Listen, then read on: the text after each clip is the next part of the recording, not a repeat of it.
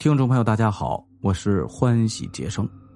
大家都看过一些影视剧啊，像这种什么偷天换日啊这类的，演的都是一些国际大盗，对吧？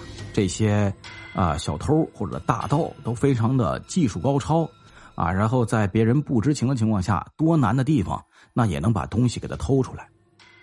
那今天呢，咱们讲一个咱们国家，哎，民国时期。这个国际大盗的案子，堪称是现实版的国际大盗联盟啊！请您收听《刑事案件奇闻录之一九三七年北平国际盗宝案》。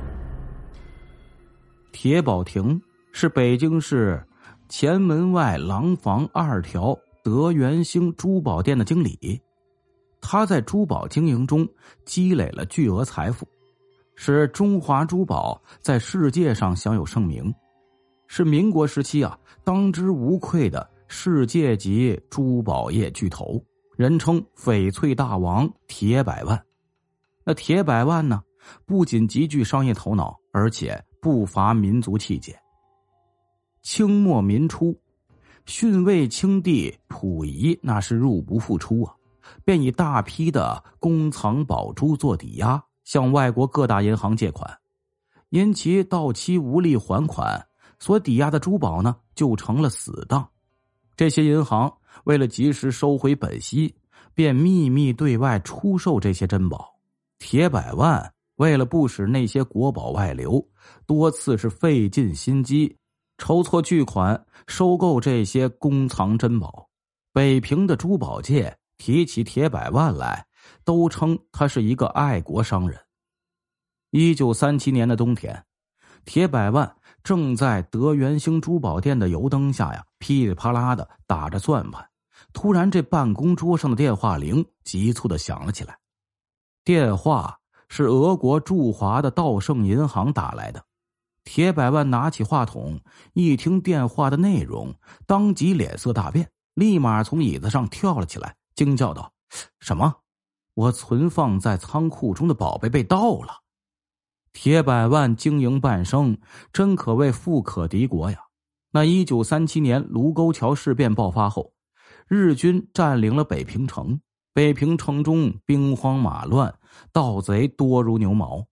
铁百万为了防范盗贼，只得将金银珠宝等财产呢存入外国银行的仓库。其中，他在俄国驻华的道盛银行仓库里存放了一些珠宝。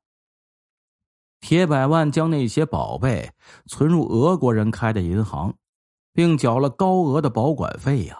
那仓库中存放的宝贝丢失，虽然道盛银行负有赔偿的责任，但那笔赔偿款却要等使馆巡捕局调查后确定不能破案。道盛银行呢才会将赔款打到他的账户上，铁百万不敢耽误呀，急忙上了道奇轿车，司机开着轿车一路的疾驶，直奔东郊民巷使馆巡捕局报案。使馆巡捕局的警察闻讯后，立刻慌了手脚当即开始调查了。可是三天过去了，别说找到珠宝了。就连那帮盗贼的蛛丝马迹，使馆巡捕局也没找到一丝半点使馆巡捕局一时不能破案，斟酌再三，觉得事关重大，只得向伪北平市警察局请求帮助。最终，这件抓贼寻宝的巨案就落到了探长江朝年的肩膀上。江朝年时年三十六岁，国字脸，大分头。一双皮靴呀，总是擦得锃亮。江朝年擒贼无数，号称是北平的神探。这次他接到案子后，便领着手下来到了道盛银行，对被盗的仓库做了缜密的检查。道盛银行是一座三层高的红砖办公楼，银行仓库呢就设在银行的后院，共有五间房的仓库。分别被北平城中的几家商户租用着。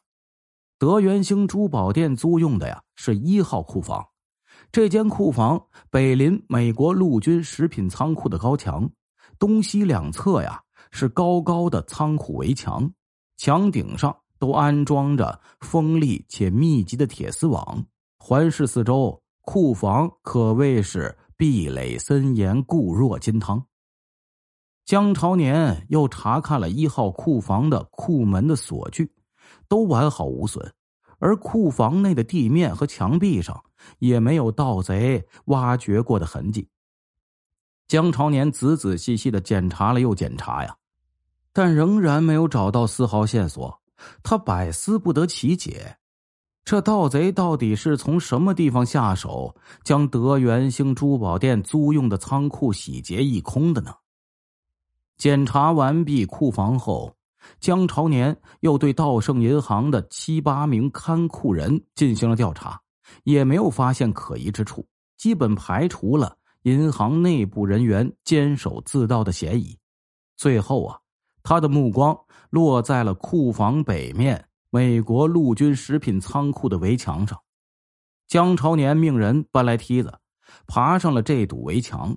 他在围墙铁丝网的铁刺上找到了几缕被勾住的棉絮，顿时他意识到自己漏查了库房的库顶。于是啊，江朝年踩着珠宝仓库库顶的瓦片，来到了被盗的一号库房的库顶。他看到屋顶上那些被人移动后又仓促复原的瓦片，说道：“好狡猾的窃贼呀！他们竟是从库顶下的手。”使馆巡捕局听完江朝年的案情分析，急忙去美国驻北平的使馆协调进入美国陆军食品仓库调查的事情。美国驻北平公使为了撇清责任，立刻打电话联系美国军方。随后，一份可以随意出入美国陆军食品仓库调查的通行证便被送到了江朝年的手中。江朝年领着手下。直奔美国陆军食品仓库，他们首先查看了门卫的往来人员登记记录，接着对仓库的工作人员挨个调查。虽然江朝年掌握了六七条看似可疑的线索，可是随着调查的深入，他发现这些线索没有一条与珠宝被窃案有关。使馆巡捕局的巡捕长接到江朝年的汇报电话后，担心的说。江探长，你不会搞错吧？要知道，美国大使馆可不好惹呀。江朝年手拿电话听筒，断然的说：“巡捕长，你放心，窃贼就是从食品仓库的围墙爬上珠宝仓库库顶的，然后进入库内啊盗取珠宝的。请给我三天的时间，我一定要让他们现出原形来。”江朝年办案多年，神探的称号那绝对不是吹出来的。他根据以往的经验，首先确定了破案的方向。既然能从美国陆军食品仓库翻墙作案，那么盗贼的队伍里必定有外国人。可是外国人在北平人生地不熟，他们要做成此案，采盗、望风和销赃都得找本地人。江朝年相信。在北平城中的几百个窃贼中，一定能找到线索。江朝年呢，回到了警局后，找出北平城中三十多个善于销赃的老贼的档案，然后啊，让手下的警探分头调查。江朝年心想，如果窃贼盗取了铁百万的珠宝，那么琉璃厂绝对是首选的销赃之地。因此，他带领两名手下。直奔琉璃厂的古玩一条街。江朝年还没走到目的地呢，就见到一辆崭新的洋车呀，响着铃铛飞快的沿街跑过，最后停在了福寿烟馆的门口。接着，一个身穿西装的瘦子挽着一个妖艳的女人，趾高气扬的从车上下来。江朝年看着那个走进烟馆的背影，不由得咦了一声。这小子叫陈延寿，绰号陈瘦子。陈瘦子呀，只是个穷困潦倒的皮条客，怎么突然有钱带着妓女来吸食大烟呢？江朝年的手下正要冲进烟馆，将陈瘦子抓出来审问。江朝年一摆手说道：“抓贼抓赃，跟我到陈瘦子家搜一搜。”陈瘦子的家是三间东倒西歪的泥屋，残破的呀，竟连门都不锁。江朝年看着那个黑咕隆咚的房子，想了想说：“如果我没记错，陈瘦子挎着的那个妓女名叫春枝，是个暗娼，她的家里一定有我们想要找的东西。”这江朝年的判断极其的准确。他们啊，在春枝的家里竟搜出了五根黄灿灿的金条。有了证物之后，江朝年立即将陈瘦子和春枝给抓捕了。陈瘦子盯着江朝年手中不停摆弄的金条，扑通一声就跪倒在地，大叫道：“哎，江探长，我交代，我检举，您饶命啊！”这陈瘦子做梦都想发财，可他呢，肩不能挑担。手不能提篮，还有抽大烟的毛病。钱财一旦到了他的手中，就好像被丢进了无底洞，嗖的一声就没了影子。陈瘦子有个好朋友，名叫李光随，两个人经过长时间密谋，认定要想发财，就在北平啊找个大富商，狠狠的干他一票。他们踩过盘子后，不约而同的将目光盯向铁百万。存在道盛银行一号库房的珠宝，可是要在俄国人开设的银行仓库窃宝，谈何容易啊！那间银行仓库啊，防守森严不说，光是普通中国人在东郊民巷出入都要小心翼翼。对于他们两个游手好闲的市井无赖而言，下手盗宝的机会几乎等同于没有啊！陈瘦子和李光随为了成功盗宝。曾经偷偷登上南边的墙壁来去窥探，发现美国驻华陆军食品仓库是盗窃道盛银行仓库珠宝的最佳途径。那美国陆军食品仓库看似防守严密，但是他们对身穿军服的美国军人和金发碧眼的洋人进出几乎不限制。那陈瘦子和李光随在北平厮混多年了。认识两名俄国窃贼，这俩俄国窃贼，一个叫布哈斯克，另一个呀叫斯坦涅夫斯克。他们都是在俄国十月革命之后逃亡中国的俄国贵族后裔，身无长技，只会享受，钱财用光后，便干起了盗窃和抢劫的罪恶勾当。这俩俄国窃贼早就对铁百万的财富垂涎欲滴了，如今陈李二人。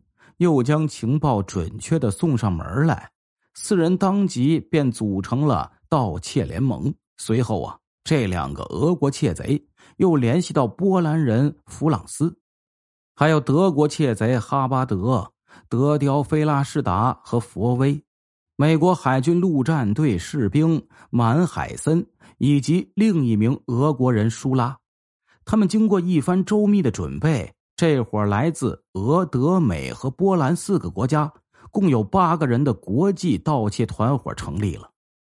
一九三七年十二月二十一日晚七点刚过，美军食品仓库早已下班。这伙国际强盗啊，穿着美军士兵的服装，趁着夜色，携带三把手枪和其他作案工具，悍然混进了美军食品仓库。他们踩着墙边堆放的粮食袋子。将早就准备好的棉布门帘子搭在了墙头的铁丝网上，八个国际大盗借着棉布门帘翻过高墙上的铁丝网，爬上仓库库顶，起开一号库房上的瓦片，然后顺着绳索从房顶滑到库房中，盗取了仓库中的所有珍宝。陈瘦子和李光随又联系了黄奕晨。崇雨亭、刘旭东等几名老贼，他们一起负责销赃。江超年从春枝处搜出的金条，便是陈瘦子销赃所得。江朝年得到陈瘦子的口供后，随即下令抓捕那帮负责销赃的北平老贼，而缉拿另外八名国际窃贼的任务，则交给了使馆巡捕局。随着窃贼们一一归案。铁百万丢失的宝物也被一一收回了。听众朋友们，咱们今天的故事呢就讲到这里了。这个案子有点意思啊。铁百万存的这些东西不翼而飞了，最后查来查去，屋顶上走的啊，墙壁门都没有问题。但是你想进这个仓库，必须通过美军的食品仓库，那中国人肯定进不去啊，都是外国人才能进。在那个年代，最后竟然是两个中国窃贼联合了八名外国窃贼，而且分四个国家，最后完成了这一场惊天的国际大盗。那说明那个年头这帮老外也不是什么好东西，是不是？感谢您的支持与帮助，同时。感谢您的收听。